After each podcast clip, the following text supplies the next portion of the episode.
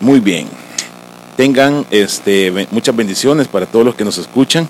Alguien se preguntará, este, bueno, ya no subieron ningún episodio después de hermano Juan Carlos. Pero no, aquí estamos con un episodio súper especial, un episodio más de nuestro IPS podcast. Eh, ahora tenemos aquí eh, a unos invitados súper, súper especiales. Estamos en El Salvador, no se vaya a confundir, no voy a pensar que yo estoy en Portland. Estamos en El Salvador y tenemos de visita a nuestro hermano Elías, a su familia, a su esposa.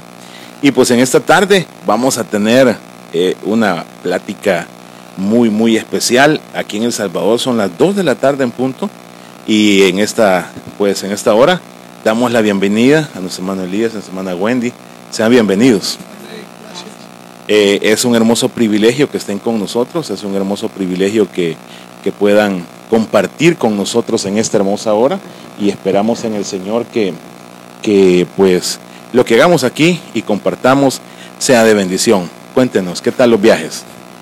Excelente, la verdad. ¿Sí? No me esperaba esto, estar aquí en El Salvador, en lo personal, la verdad, pero Dios sabe lo que hace. ¿De veras? El tiempo, sí. La verdad que mis planes eran otros, pero ahora estamos aquí visitando la tierra que nos vio nacer, el pueblo donde yo corría de niña y eso es un privilegio, la verdad. Qué bueno. Un privilegio de estar aquí. Bueno, Elías, bienvenido. Gracias. Pues eh, nos sentimos alegres de estar aquí compartiendo con, con el pueblo salvadoreño, viendo pupusas, eh, disfrutando del calor allá donde, allá donde, donde somos.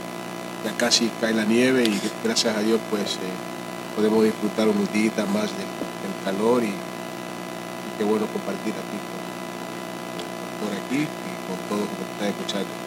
Bien, yo ya había tenido la oportunidad de compartir con el hermano Timoteo, de compartir con Jesse, y pues ahora tengo el, el hermoso privilegio de compartir con ustedes. Solo, solo usted nos faltaba para, para conocer ya a toda, a toda la tribu, ¿verdad?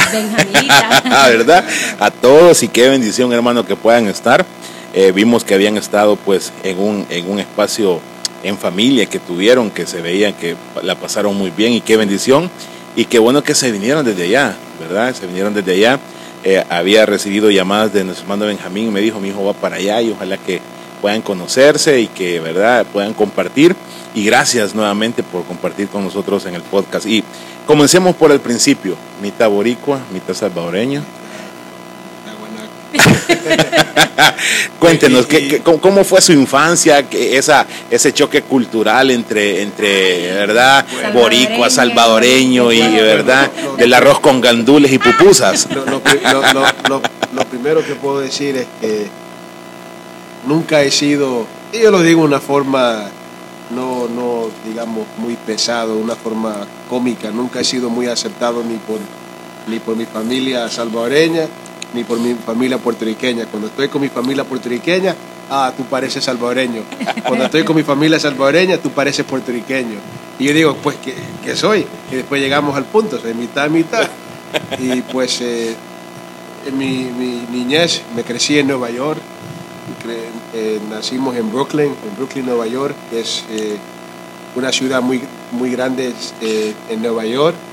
Y pues allá casi solo me crecí con gente puertorriqueña, mi pastora y mi pastor eran puertorriqueños. Luego cuando teníamos 12 años, nos, mi papá nos, nos fuimos a, a, un estado que se llama Maine, digamos uno de los estados más fríos de Norteamérica, pegadito con Canadá.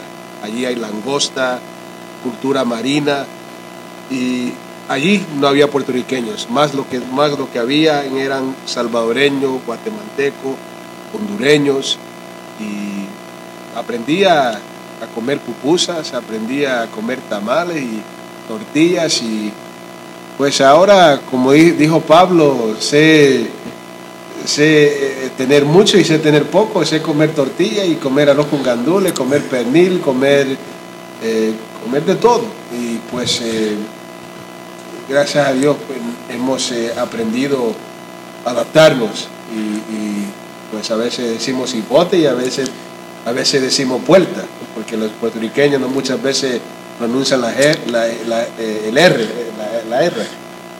Dicen, dicen, en vez de puerta, dicen puerta.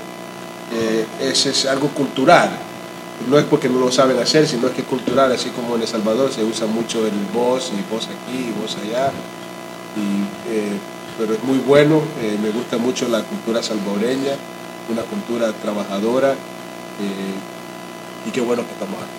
Haciendo referencia a nuestro amigo Sullivan, yo le decía cuando estábamos en Guatemala, aquí le saluda el balón del Salvador. El balón. Saludos, saludos a Sullivan, ojalá un día lo tengamos por teléfono si quiere aquí en el podcast.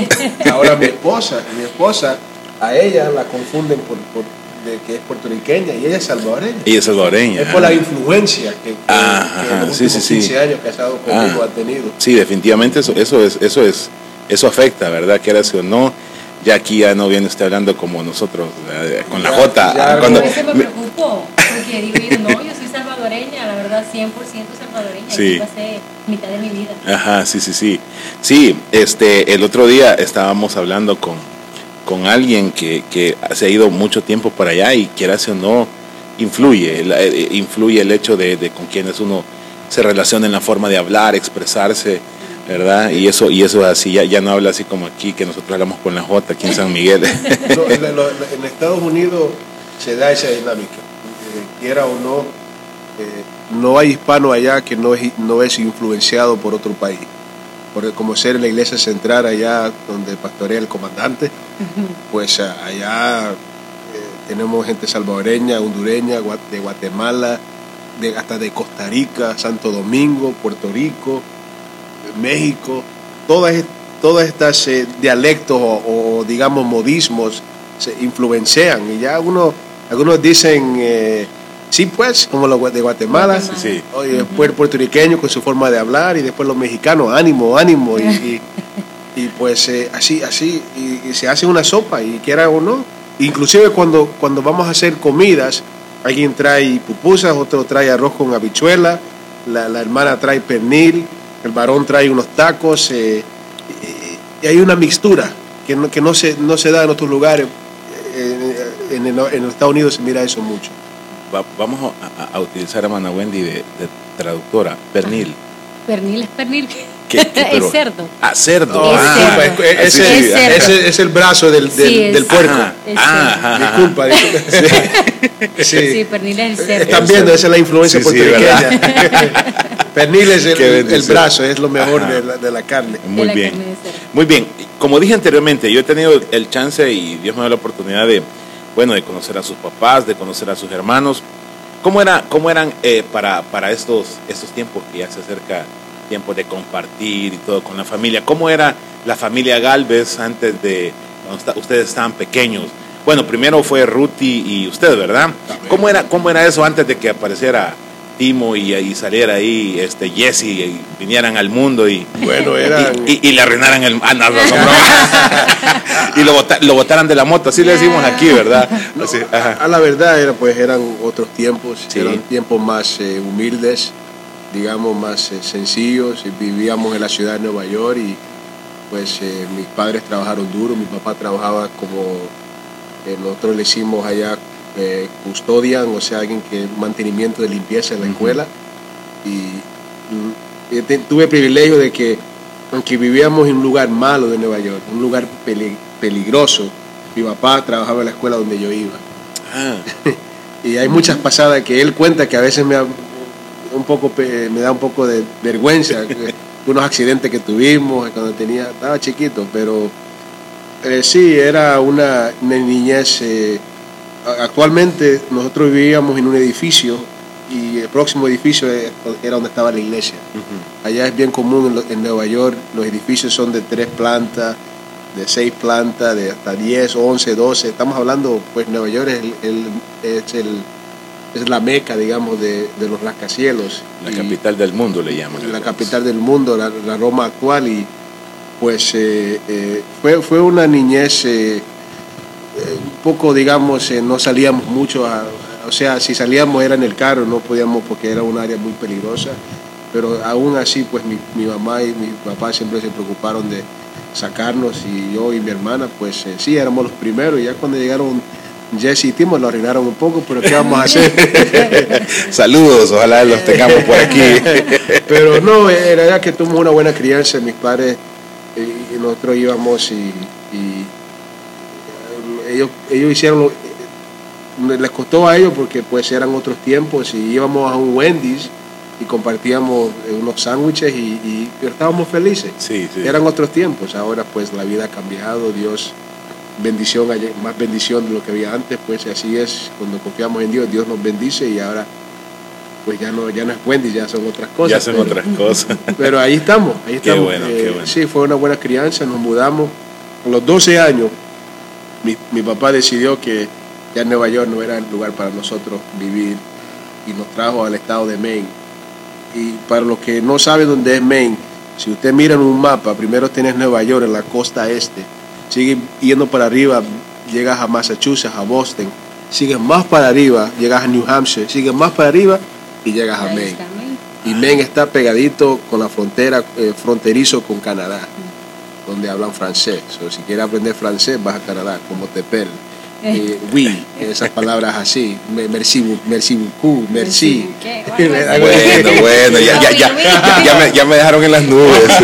No, ¿sabe, qué he visto en muchas películas, en, en referencias de películas o de, o de algunas cosas, programas televisivos? siempre mencionan la langosta, pero tiene que ser langosta de Maine. Oh, esa es la mejor. Ah, sí, y cuando ahí veo que hay lugares en otros, en otros eh, que no es Maine, dice, esta es langosta de Maine, o sea que es como que es la, como que son las pupusas de El Salvador, Sí, o sea, el- o sea, el o sea, es, como el campero. Es, Ah. como, es como el campero. El campero, allá la gente quiere abrir camperos en, en Boston, en California, en Nueva York, pero no es lo mismo como el campero De. Ajá, o el campestre. El campestre, Sí. Fíjese que el campero es más de Guatemala, Sí. pero no, no vamos La a... referencia, sí, sí, sí, ajá, exacto, exacto, sí. exacto. Ese, se me fue, tenía otro pensamiento, pero vamos a donde viene. Qué bueno, vamos a hacer un pequeño ajuste para que estén más cómodos. Si gusta, ayúdeme ahí para que apretar esto, hermano. No sé, con, con, con esto, no, con ¿No esto. será que el micrófono bajo? O pues, no, es que esto Porque está, vamos a ver, perdón ahí. Hoy sí, Sí, para que lo Ahí, sostenga. ahí. hoy sí, hoy sí, hoy sí. Bueno. Perdón ahí, estábamos haciendo algunos ajustes técnicos aquí todavía, pero bueno, Nada pasa, nada esto es una plática aquí en confianza, no hay problema. Entre nos. Entre nos, exactamente. Así es que es, es- eso de la langosta, sí, eh, eh, yo he escuchado mucho que tiene que ser langosta de Maine. He hablado mucho con su mamá cuando viene sobre Sí. eso y ella, ella es experta en la cocina Ah, y todo y ella me explica cuál es de esto, cuál es lo otro y pues eso es así. Así como aquí las pupusas en, en Maine son Sí, las langostas. así 12 es. años se pasaron a Maine, me. Amén. Mi- mis hermanos estaban chiquitos, ellos tenían 5, 4 años, mi hermana tenía como 10 y yo tenía como 12. Ah, muy bien. Sí, sí. Eh, una pregunta bien puntual. ¿Cuándo, cómo, dónde nace Iglesia Pentecostal El Sinaí? Bueno, esa es una buena, muy buena pregunta. Nosotros veníamos de Nueva York y, y allí, pues, eh, digamos, mi padre empezó a trabajar en otra iglesia que se llamaba, por de hecho, Iglesia Pentecostal Fuente de Oración. Y Fuente de Oración era, era una iglesia que honestamente, eh, digamos, fue una iglesia pionera. eh, ayudó a muchos ministros que hoy en día, inclusive usted conoce a hermano Aurelio. Ah, sí, sí, sí, claro, Él claro. vino de ese ministerio y otros eh, eh, ministros, hermano Alfredo Calix, Ah, eh, eh, los hijos de él, todos son frutos de, ese ministerio. Nosotros somos frutos de ese ministerio y, pues en, un- en un momento dado eh, llegamos a Maine y cuando llegamos a Maine, a, este, a este estado, a esta ciudad de Portland, en ese entonces, en el año 2016, no, no había gente hispana casi. La mayoría eran gente gringa, gente de piel blanca, ojos azules, y casi no se miraban no- nosotros los hispanos, los indios, no, no, uno por allá, otro por allá, ¿verdad? Pero había una necesidad de, de un- de una iglesia, habían hermanos que querían congregarse, y empezamos a congregarnos eh, con otros hermanos y, estábamos ahí viendo cómo íbamos a hacer. Yo estaba bien, bien, bien chamaco, podemos decir, pero mi papá, Dios, eh, Dios lo llamó al pastorado y, es, y, en un momento dado, después de un año de estar en Maine, eh, nos nombraron a él pastor y, y allí nació la obra El Sinaí. Ahí fuimos incorporados. eh, eh, y empezamos, honestamente, si miramos la obra como está ahora y, y volvemos a 20, 25 años atrás, ya nos vamos acercando al aniversario de 25 años, que de hecho es el próximo mes. Eh, estén pendientes de eso en las redes. En 96, 97 comenzó la obra y honestamente habían días que solamente era, éramos nosotros los hijos del pastor. Cantábamos, eh, tocábamos, bueno, ni tocábamos porque nadie sabía tocar música, instrumentos en ese entonces. Eh, mi papá predicaba, cerrábamos el culto, llegaba un hermano. Un hermano dijo, ahí estamos unos dos, tres gatos, pero porque éramos pocos. Sí. Pero, pero allí Dios estaba, como dice la Biblia, donde hay dos o tres en su nombre, ahí Él, él está. Qué bueno, qué bueno. Eh, eh, vemos, por ejemplo, bueno, hermano Timoteo es el encargado de misiones, ¿verdad? Jesse está Director. eh, eh, director de misiones, Jesse está en la parte del copastorado, pastor asociado allá. Amén. ¿Cuál ha sido el trabajo de Elías en la fundación? En la fundación he escuchado en, en Guatemala, ha estado en Guatemala, ha ido a Guatemala. Eh, ¿ha- ¿Ha usted tenido esa ex- experiencia de, de estar unos cuantos días cuando inició la iglesia Eh, allá? Eh, en Guatemala, en Guatemala fui y ac- acompañé a los hermanos en una campaña, en un aniversario, donde, donde sí pude decir, donde puse un granito de arena fue aquí en Yucuayquín, en El Salvador. Pasé más de un mes en el tiempo que yo andaba de noviazgo con mi esposa y, y pues eh, no había un templo allá en, en el pueblo de Yucuayquín, en La Unión y encontramos un pedazo de tierra y empezamos a escarbar, empezamos a, a preparar para hacer una- un templo allí. Y allí aprendí a cómo se trabaja aquí en El Salvador y, y levantamos un templo. Bien, ya, ya, ya usted me dio la pauta a la siguiente, a la siguiente fase de la, de la conversación. Está bueno, está bueno. Dice, este, cuando andaba de novio. ¿cómo, cómo un mitad boricua, mitad salvadoreño, tú vino a la Yaguatique y, y encontró su princesa azul, su princesa aquí? ¿Cómo fue eso de... de, eh, cuéntenos, qui- quisiéramos saber de- de- de- desde la concepción, voy a ir a El Salvador a, a construir templo, no sé, a- a- la idea principal, y Dios puso la añadidura, me imagino. A, la, verdad es una historia, es una historia de, fe, es una historia de, romance, de, un poco de todo, ¿verdad? Pero eh, a, la, a la verdad eh, hay un lado, digamos, realístico Sí, de, de claro. todo esto. Vamos a ser, vamos a ser sinceros un momento, ¿verdad? A veces eh, los hijos de pastores, eh, eh, la gente pone, coloca a los hijos de pastores en un, lugar muy alto. Y, y de, pues dicen, los hijos de pastores no quiebran ningún plato, ¿verdad? Son, son muy buenos. Y a la verdad, pues tuve una buena crianza. Una, mi padre, mi mamá siempre se preocupó de que yo estudiara, de que yo estuviera allí. Pero llegó un momento, pues, que como todo joven, quise, quise tomar mi propio rumbo. Y, y eso es lo que yo hice. Y no voy a entrar en detalles Claro. pero Dios de una forma o de otra hizo que yo llegara aquí a El Salvador y Dios ya tenía preparada a, a mi esposa. Ya, la, ya cuando la primera, desde la primera vez que yo la vi, me quedé, no me pude despegar de ella. De- dije yo, algo, hay algo ahí. Y hubo, y hubo un varón que hoy en día ya es un, un hermano ya mayor de edad y, y, él, y él profetizó. Eh, dijo, eh, eh, esa, esa muchacha puede ser para ti. Vamos a ver. Luego volví a, a los Estados Unidos y cuando un día me acerqué a mi papá y le dije, oye, hay una muchacha de la iglesia de San Miguel que, que ha trabajado con el pastor y, y estoy interesada, vamos a ver qué podemos hacer, el pastor, ¿verdad? Y no, no vayan a acusar al pastor de algún pecado, esto es, esto es algo, digamos, es un pecadito pequeño, y, y el, ah, el past- el pastor hizo una, eh, o sea, llamó a Wendy con el pretexto de preguntarle de cosas de la iglesia, de cómo están los libros, y etcétera, porque ella era la secretaria. Y después dijo, oh, y también tengo mi hijo que quiere hablar contigo de algo importante. Y ahí ya empecé a hablar con ella, un poco de nerviosismo, y le dije a ella, debemos salir cuando llegue a El Salvador. Y, y ella dijo, ajá, ¿verdad? Ajá. Pero yo creo que lo demás es correcto que ella lo siga la historia. Bien, bien. Ya conocimos de hermano Elías que está- estuvo, estuvo en Nueva York, a los dos años pasó a Maine, eh, se fundó la iglesia, Iglesia Pentecostal del Sinaí, allá noventa y tanto, ¿verdad? Este, 95, 96, eh, vino a hacer un viaje, un viaje misionero y pasó la añadidura, pero ¿qué hacía hermana Wendy en todo ese tiempo que el hermano estaba allá? Eh, usted es 100% salvadoreña, originaria específicamente de aquí de San Miguel o su familia, de dónde, cuéntenos un poco sobre eso. Bueno, según la historia que mi mamá me ha dicho, ¿verdad? Yo nací en la Unión. Ah, la Unión. Yo nací aquí en San Miguel. Ajá. Yo nací en la casa de mi abuela y nací en el departamento de la Unión. Luego a los cuatro añitos, pues nos, trasladamos para acá, para la colonia Yaguatique. Y aquí pasé toda mi niñez. Fui a la escuela que está cerca, eh, estudié. Siempre mis propósitos fueron prepararme, siempre sacar una carrera. Pero en eso, eh, ya llegando a los 17 años, me gradué de bachiller y saqué mi carrera de contaduría pública. Eh, mis planes eh, eran otros. Mis planes era ir a la universidad y serme más preparada.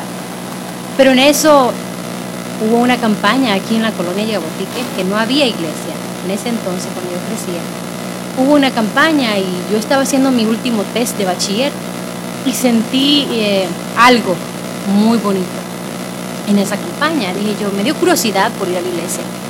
Y en eso fui en la segunda campaña, a la tercera campaña de la tercera visita que yo había hecho. Algo especial pasó en mí y eso fue el Señor, eh, su llamamiento especial. Y cuando uno tiene un llamamiento genuino de Dios, de parte de Dios, es algo sobrenatural. No se puede despegar. No puede uno renunciar, no puede uno negarse. Tiene que caer. Y ahí fue como comenzó mi cristianidad. Todos allá, bueno, llevo 15 años de vivir en Estados Unidos y todos piensan que yo soy una hija del pastor, que siempre he estado involucrada en el ministerio, pero es algo que a mí me encanta.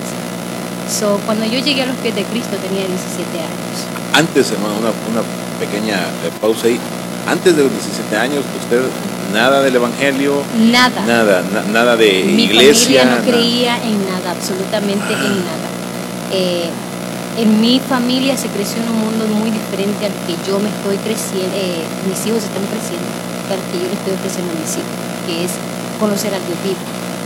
Pero en mi niñez jamás había conocido, yo tenía curiosidad, pero nunca jamás alguien me habló como hoy en día que los niños llegan a la iglesia, que los padres traen a sus niños, esa experiencia yo no la tuve. Yo la tuve hasta los 17 años. So ahí fue donde yo tuve ese llamamiento especial, podemos decir. Ahí descubrí que podía cantar. Ahí trabajando con el pastor Naúm, que pues hoy está pastoreando otra iglesia, pero con él trabajamos mucho. Salíamos, hacíamos de todo. Y ese mundo, ese ambiente me encantaba sentía una libertad, una libertad de expresión, algo que yo no podía tener o había experimentado. So, ahí fue como comenzó todo. En esos tres años, de los 17 a los 19, casi 20 años de edad, fue cuando llegó mi esposo. Y yo estaba trabajando en una campaña de niños, por cierto, en esta iglesia. Sí. Y llegó, pero en ese momento yo no tenía nada de que novios, de casarme. Mi propósito era sacar a la universidad, ayudar a mis padres, sacar adelante a la familia. Vino, a, eh, tergiversar todo, ¿verdad? Pero ya llegó él y como dicen, Dios tiene planes tan diferentes a los que. Entonces ahí fue como comenzó todo, a los 20 años nos casamos, yo me casé, él tenía 22, hace 15 años. Este año cumplimos 15 años de matrimonio qué bueno, bendiciones. Y así fue como... ¿Cómo, ¿Cómo fue, hermana? Bueno, el hermano Elías nos platicaba al principio de, de cómo él, en esto de ser mitad salvadoreño, mitad boricua, y cómo, ¿verdad? Ha sido esa, esa lucha. esa lucha, ¿verdad? esa lucha, pero ¿cómo fue su lucha cuando llegó de... ¿Cuántos años tenía usted cuando llegó allá? 20 años. 20 años de vivir en El Salvador y luego llegar a la lucha que tenía mi hermano con esas dos culturas, ¿no? Sí, porque quieras o no, aunque, aunque se diga que es salvadoreño estando allá, es muy diferente lo que se vive aquí. Cuéntenos un poco cómo fue esa transición, eso de, de, no sé. Ay, no, fue puro llorar y llorar al principio, la verdad. Eh, pero él, yo doy gracias a Dios, la verdad, por tener un esposo como el que tengo, porque él fue muy comprensivo, la verdad conmigo. A los primeros años eh, fue muy duro porque es una transición de como de noche a día. El idioma fue el primero porque yo no sabía absolutamente nada de inglés. Yo no fui como ahora en día las muchachas de verdad van a un colegio bilingüe y pueden llegar a los Estados Unidos y saben. En mi caso no fue así. No fue así. So allá tuve que enfrentar el idioma, tuve que enfrentar la cultura, porque muchas veces lo que para nosotros es bueno, para ellos es malo. Exacto, sí. Es ofensivo o lo que es para nosotros normal, para ellos es ofensivo. Entonces, con todo eso tuve que como, como acoplarme, como moldearme a la cultura. Y por eso ahora me hacen pensar que yo no soy del Salvador, por ciertas palabras que tuve que necesariamente acoplarme para poder convivir y hacer una vida. Y, no sabía cómo pedir tortillas ya. No, yo estaba tan acostumbrada, pero poco a poco pues nos fuimos moldeando. Sí, qué bueno. Sí, A él no le gustan las tortillas. Ay, no, ¿qué pasó, hermano Elías? Ahí sí estamos mal. A él no le gustan las tortillas, pero sí de vez en cuando se echa su De vez en cuando su, su ahí, ¿verdad? Qué bueno. Eso sí le encanta. 15 años de casados. 15, años. ¿Cómo ha sido todo esta, esta aventura juntos? Eh, en el ministerio eh, yo veo las transmisiones, usted toca, canta, su hijo toca la batería. Hoy, por cierto, y en la mañana eh, estuvo muy bonito la iglesia, muy bonito el culto. Este, la palabra que Dios dio por medio de nuestro hermano fue de bendición y vemos cómo Dios los usa a cada uno de ustedes en, en diferentes áreas. Pero, ¿cómo fue esa parte de acoplamiento entre ustedes dos en el momento, porque sí, eh, eh, a mí me pasó con, esposa, no es lo mismo estar de novio, verse y cada quien a su casa, o en el caso de ustedes hablarse y luego, ¿verdad? Allá convivir y, tener un objetivo en, en, común que es, que es el ministerio, que es servir, ¿no? ¿Cómo fue esa parte? Cuéntenos. Pienso que el matrimonio, pienso que el matrimonio es un, es un sacrificio. Es, es uno entender que ya no se trata de uno, se trata de, de O sea, hay cosas que donde yo tengo que, que donde yo tengo que decir, bueno, eh, esto me gusta hacer, pero por amor a mi esposa voy a hacerlo Y, y lo mismo es. Eh, ella sabe que a mí me gusta la comida china. Y ella pues lo come por estar y lo mismo. por hacerle compañía. Exacto. O sea, en, el matrimonio tiene, tiene, que ver un, tiene que ver sacrificio, tanto ella por mí y yo por ella. Y si no ese sacrificio y no vaya ese 50-50, eh, pues si cada quien entendiendo su, su rol, en mi, caso, pues soy esposo, Dios me ha llamado a ser, nos ha llamado a nosotros los esposos a ser protectores, a ser, eh, a el proveedor, a ser el, digamos, el encargado espiritualmente de mi hogar, yo soy cabeza de mi hogar y pues mi esposa, Dios le ha dado un espíritu un poco fuerte. Y, eso ha sido bien para mí porque me ayuda a, pues yo me he formado con la ayuda de, hay un dicho allá en Estados Unidos, detrás de cada gran hombre hay una mujer.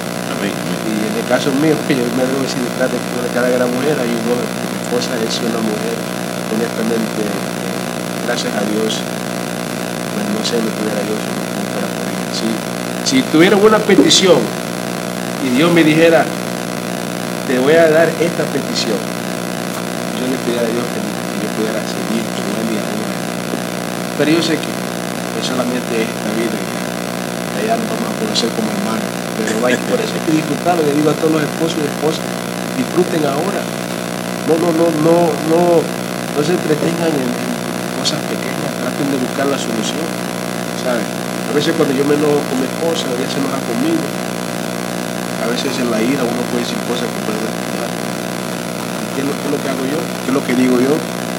Mejor cojo un respiro, cojo un descanso, me voy a la casa, pienso en la forma, me, me acuerdo de que yo la amo, ella es mi esposa, y yo pude tratarla bien. A veces nosotros los esposos podemos ser bien ásperos, podemos ser bien rústicos, y nos olvidamos que las mujeres son frágiles, son delicadas, podemos tratarlas como la Biblia misma dice que es vaso más frágil. Si la Biblia nos dice eso, Dios demanda de nosotros que seamos, que seamos sabios con él. Pues, yo creo que el secreto de un matrimonio saludable es Dios primeramente. Sin Dios, cualquier matrimonio puede permanecer un tiempo, pero poco tarde no. Y si dura es por la misericordia de Dios. Pero esa es la pega que tiene el matrimonio. Muy bien. Hermano, bueno. Es muy cierto eso. Y eso. Yo tengo también otro, podemos decir otro punto.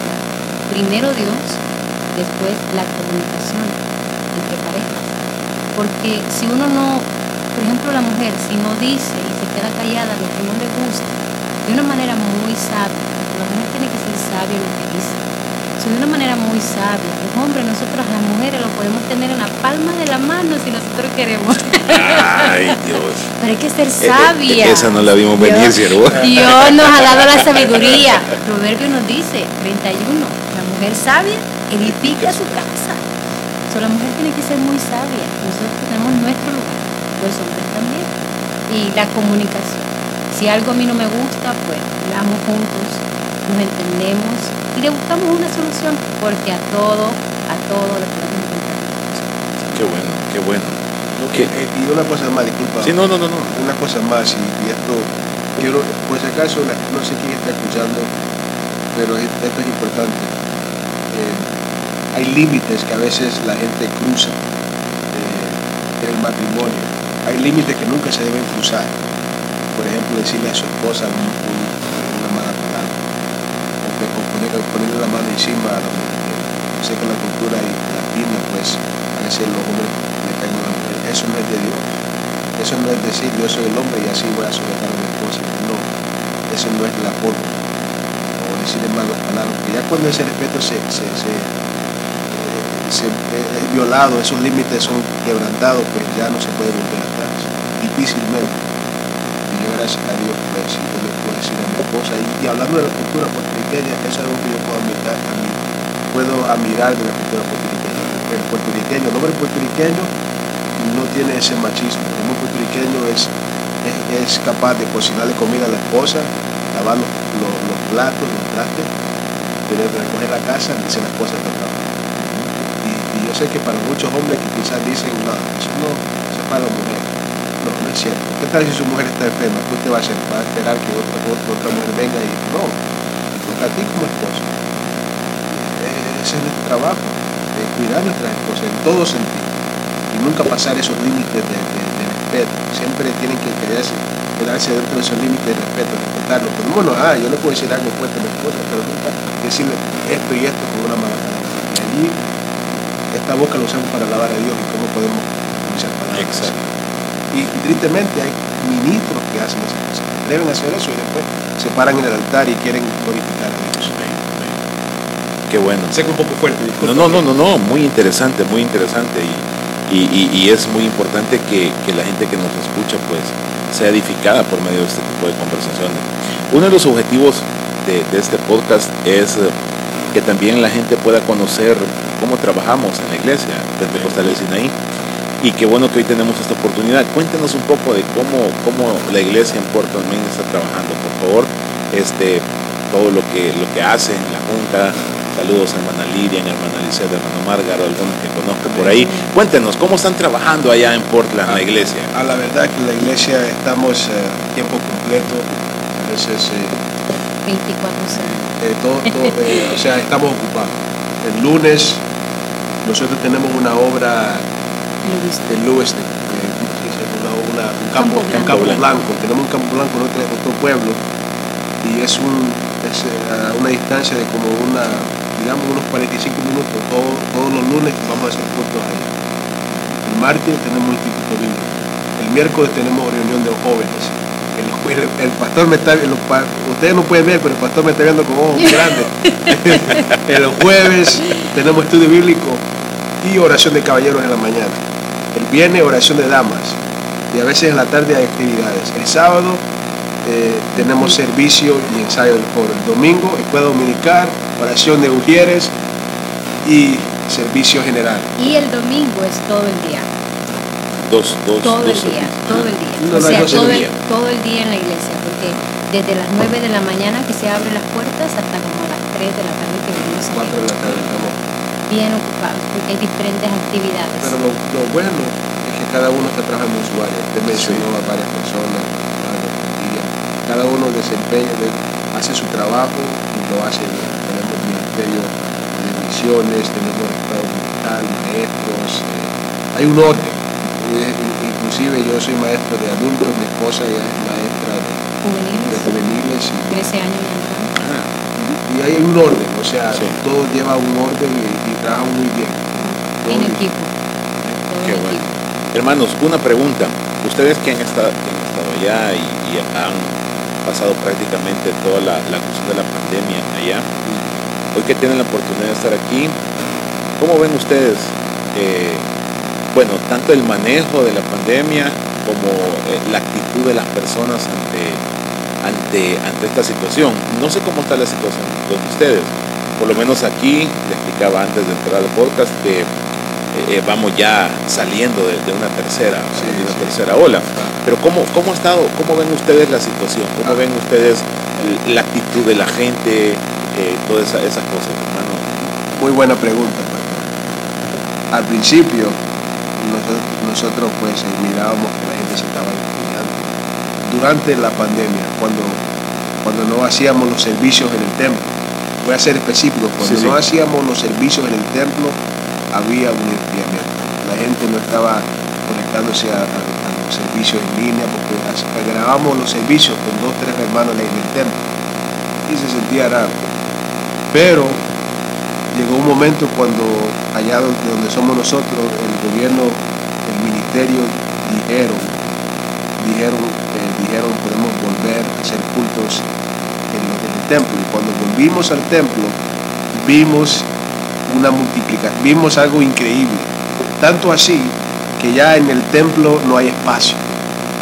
O sea, están llegando más personas que antes, lo que quiero decir. Eh, estamos hasta pensando, vamos a tener que tumbar una pared y hacer ampliar Más. el templo. Claro. So, honestamente, yo veo que el, que el COVID ha animado al pueblo. Al principio no, al principio Sí, teníamos sí. miedo, porque algunos sí se fueron, pero volvieron, por cada uno que se fue, volvió cinco o seis. Sí, qué bueno. Y, y honestamente hay, hay un problema de que no, por ejemplo, yo soy músico, soy maestro, y a veces cuando ya terminamos de administrar, no hay donde sentarnos, donde tenemos que quitar, quedar arriba en el púlpito. Ah, sí. Ese, ese es un problema que tenemos, porque honestamente ya no hay espacio.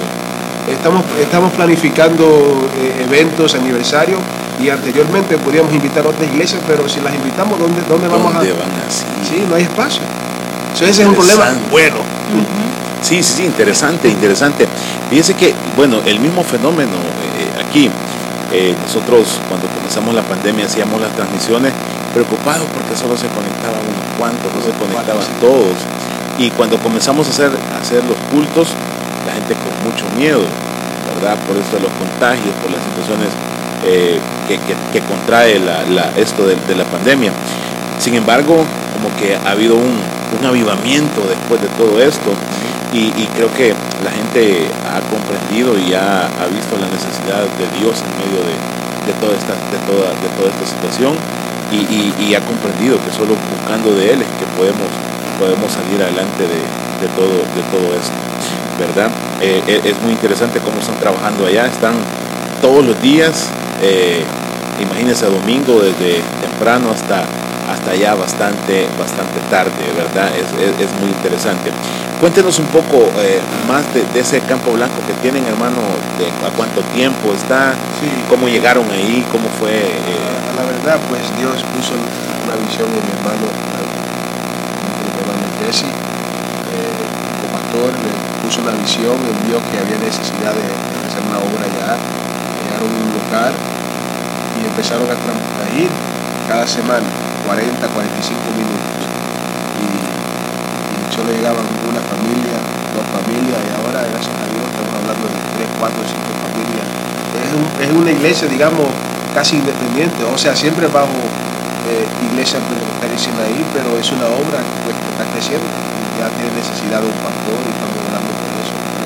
También ustedes que están luchando por esa causa, estamos en una buena obra. Ya son Sí. dos años ahí, dos años. dos años. ¿A cuánto tiempo está de, de, de donde? La ciudad de nosotros Ajá. como unos 40 minutos, 40, 45 minutos. 40 En minutos. en autopista, sí. ¿Cómo se llama, hermano? Se llama, es un nombre un poco difícil, lo voy a decir despacio. Lou Weston. Es. Luis y Tom. Ajá. Son Luis Tom. Ah, interesante, interesante. Bueno, hay que orar por, por eso que está, que está pasando. Y estamos aún empezando en otra obra, que está ahí, en, ahí está y todavía en Canadá, estamos viendo. Ay, qué bendición, qué bendición. Mire, imagínense ya, se nos va el tiempo. no, parece que no, ¿verdad? No, no, sí, está bueno. Este, bien, vamos a entrar en un momento muy especial. Eh, vamos a entrar en el momento de la reflexión de la palabra del Señor. Y pues eh, tenemos aquí a nuestro hermano Elías y esperamos que, que Dios hable por medio de él. Así que dejo el tiempo para él y después seguimos un poco esta conversación. Amén. Bueno, eh, hoy en la mañana hablamos de, la esperanza. Eh, aquí en el templo hablábamos de este tema que se conoce como la esperanza. Y para tener esperanza en algo hay que tener confianza. Y la Biblia habla mucho de confiar. Confiar en Dios. Y, pero ¿cómo es que nosotros podemos confiar en Dios? O sea, requiere fe. Y a veces eh, eso es lo que nos falta cuando, cuando aquel, aquel padre eh, que tenía un hijo que estaba poseído llegó donde, donde el maestro le dijo, tengo fe, pero me falta fe, aumenta mi fe. Y a veces nosotros queremos confiar. Por ejemplo, hablando del matrimonio, a veces un esposo, eh, en algunos casos, eh, eh, son, son infieles a, su, a sus esposas y después la confianza se rompe y difícilmente esa persona, eh, la- esa esposa puede confiar de nuevo en el esposo. Pero nosotros como creyentes no tenemos razón por dudar de Dios. Dios nunca ha sido infiel a nosotros. Es más, nosotros hemos sido infiel a Él, pero Él no ha sido infiel a nosotros. Y por, y por lo tanto nuestra confianza está en un Dios todopoderoso, un Dios eh, omnipotente, un, Dios omnipresente, un, Dios eh, omni- omnipotente, omnisciente, omnipresente. Y por lo tanto creemos en el poder de Dios. Eh, a pesar de lo que pase, tenemos confianza. Tenemos confianza de que nuestra esperanza está en Dios. Es- es una confianza que nosotros no, no nos no titubeamos eh, porque estamos fundados no en arena, sino en piedra sólida. Y para esto vamos a ir a la palabra un momento y vamos a ir al libro de los Salmos. Y dice Salmo 128, Bienaventurado todo aquel que teme a Jehová, que anda en sus caminos. ¿Están viendo? El que teme a Jehová puede confiar en él. El que anda en sus caminos puede confiar en él. Cuando comieres el trabajo de tus manos, bienaventurado serás. Cuando Moisés habló con el pueblo, Moisés dio una lista larga de las bendiciones cuando el pueblo hacía lo que Dios demandaba, pero la lista de las maldiciones era la misma, solamente cambiamos la palabra de ser bendito a maldito. Pero aquí en este caso nosotros estamos hablando de confiar. Y cuando confiamos, eh, recibimos esta bienaventuranza. Bienaventurado serás y te irá bien. Tu mujer será como vid que lleva fruto a los lados de tu casa. So, cuando confiamos en Dios, cuando hacemos la voluntad de Dios, vemos resultados, vemos bendición. Usted que está escuchando, eh, usted dice, mi matrimonio está en caos, mi esposa y yo no nos podemos entender. ¿Por qué? Porque quizás usted no está confiando en Dios. Pero cuando confiamos en Dios, cuando tenemos temor de Él, cuando andamos en los caminos de Él, dice la Biblia, tu mujer será como vid que lleva fruto a los lados de tu casa, tus hijos como plantas de olivo alrededor de tu mesa. Qué bonito un hogar cristiano, donde está el esposo, donde está la esposa, donde están los hijos, y- y hay armonía, hay, hay amor, hay, entendimiento. Los hijos respetan a los padres, la esposa respeta al esposo, el esposo respeta a la esposa. Hoy, en día se está dando un fenómeno de que ya los hijos eh, no le hacen caso a los padres. Otro fenómeno también existe con, con la tecnología. La, tec- la te- la tecnología es buena, e- inclusive nosotros ahora mismo estamos usando la tecnología para transmitir este mensaje poderoso del Evangelio. Pero desafortunadamente también está haciendo estragos en la juventud. Y no solamente en la juventud, sino en, todas las personas, en el teléfono. La gente estaba preocupada en, su estatus virtual que su estatus físico. Eh, ya las personas no pueden mirar a, una persona a los ojos, ya no pueden, eh, eh, no pueden tener una conversación sin mirar su teléfono. La mayoría de nosotros, siendo honestos, volvieran a su casa, aunque, estuvieran media hora lejos de la casa por su teléfono, se lo dejan. Pero la Biblia, aunque sea dos minutos de la casa, no vuelven por la Biblia. Y no digan, no digan que no es así porque es así. ¿Verdad? Pero bienaventurado serás y te irá bien, dice la Biblia. Tu mujer será como vid que lleva fruto a los lados de tu casa. Tus hijos como plantas de olivo alrededor de tu mesa. Nosotros, eh, nosotros queremos ver la bendición de Dios, queremos ver la mano de Dios en nuestras vidas, pero a veces no estamos dispuestos a pagar el precio. Queremos que las escuelas eh, le den la disciplina, la enseñanza, la doctrina a nuestros hijos y, la, primera línea de defensa para nuestros hijos somos nosotros, no son los maestros seculares. Ellos ayudan en lo que pueden, pero no todo lo que ellos van a enseñar va a ir de acuerdo con lo que nosotros creemos como evangélicos. So, usted y yo tenemos la responsabilidad, tenemos la tarea, tenemos la, tenemos, Dios nos exige a nosotros que seamos los que enseñemos a nuestros hijos, hay que enseñarles a ellos el camino de Dios.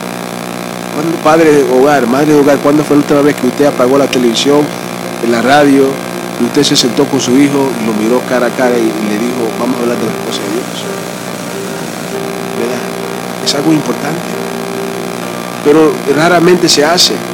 Nosotros a veces vivimos un cristianismo muy eh, eh, de apariencias. Eh, llega el día de la iglesia, nos ponemos la ropa de la iglesia, nos ponemos, eh, eh, nos llenamos con amén y aleluya y gloria a Dios y cómo estamos.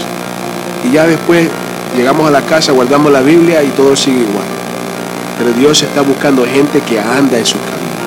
Cuando hablamos de andar, estamos hablando de tomar acción, no quedarnos estancados, no, quedando, no quedarnos eh, esperando, estacionarios. No, Dios demanda que tomemos acción, un imperativo, andar tus hijos como plantas de olivo alrededor de tu mesa. ¿Cuántos hijos se han apartado de los caminos de Dios? Y no están alrededor de la mesa, hablando figurativamente. Se han apartado del camino. Y a veces, eh, honestamente, es por el descuido de padres. Están más preocupados de otras cosas que sus propios hijos. Tantos casos. Conocí a una hermana que se llamaba hermana Malta. Ya partió con el Señor. Pero ella, ella eh, eh, fue de una forma muy extrema y los hijos de ella se apartaron. Y, nosotros tenemos que ser padres sabios, darles enseñanza de la Biblia y también sacarlos. Saca tus hijos a un parque, a un bañuario. No hay pecado en, sacarlo a, que disfruten, en tirar un balón, ¿verdad? No tirar el varón en un balón. Eh, o, sea, eh, todo esto es saludable y así es como se cumple tus hijos como planta de olivo alrededor de tu mesa. He aquí que así será bendecido el hombre que teme a Jehová. Aquí es, aquí es la mujer y el hombre. He aquí que así será bendecido el hombre que teme a Jehová. So, ¿Cómo empezamos hablando confiar? ¿Cómo es que confiamos en Dios? Cuando tenemos fe, cuando tenemos temor de Dios, cuando andamos en los caminos de Dios. Nuestras esposas serán como vid que llevarán fruto. Nuestros hijos serán como plantas de olivo. Luego dice el versículo 5, bendígate Jehová desde Sión y veas el bien de Jerusalén todos los días de tu vida y vea a los hijos de tus hijos. Qué bendición. Que nosotros, hermano Pastor Darío, un día usted pueda ver los hijos de tus hijos. Eso es lo que deseamos. Pero para ver esto, tenemos que poner nuestra confianza en Dios. Confiar en Él, acercarnos a Él, e-, entender que sin Él nada podemos hacer.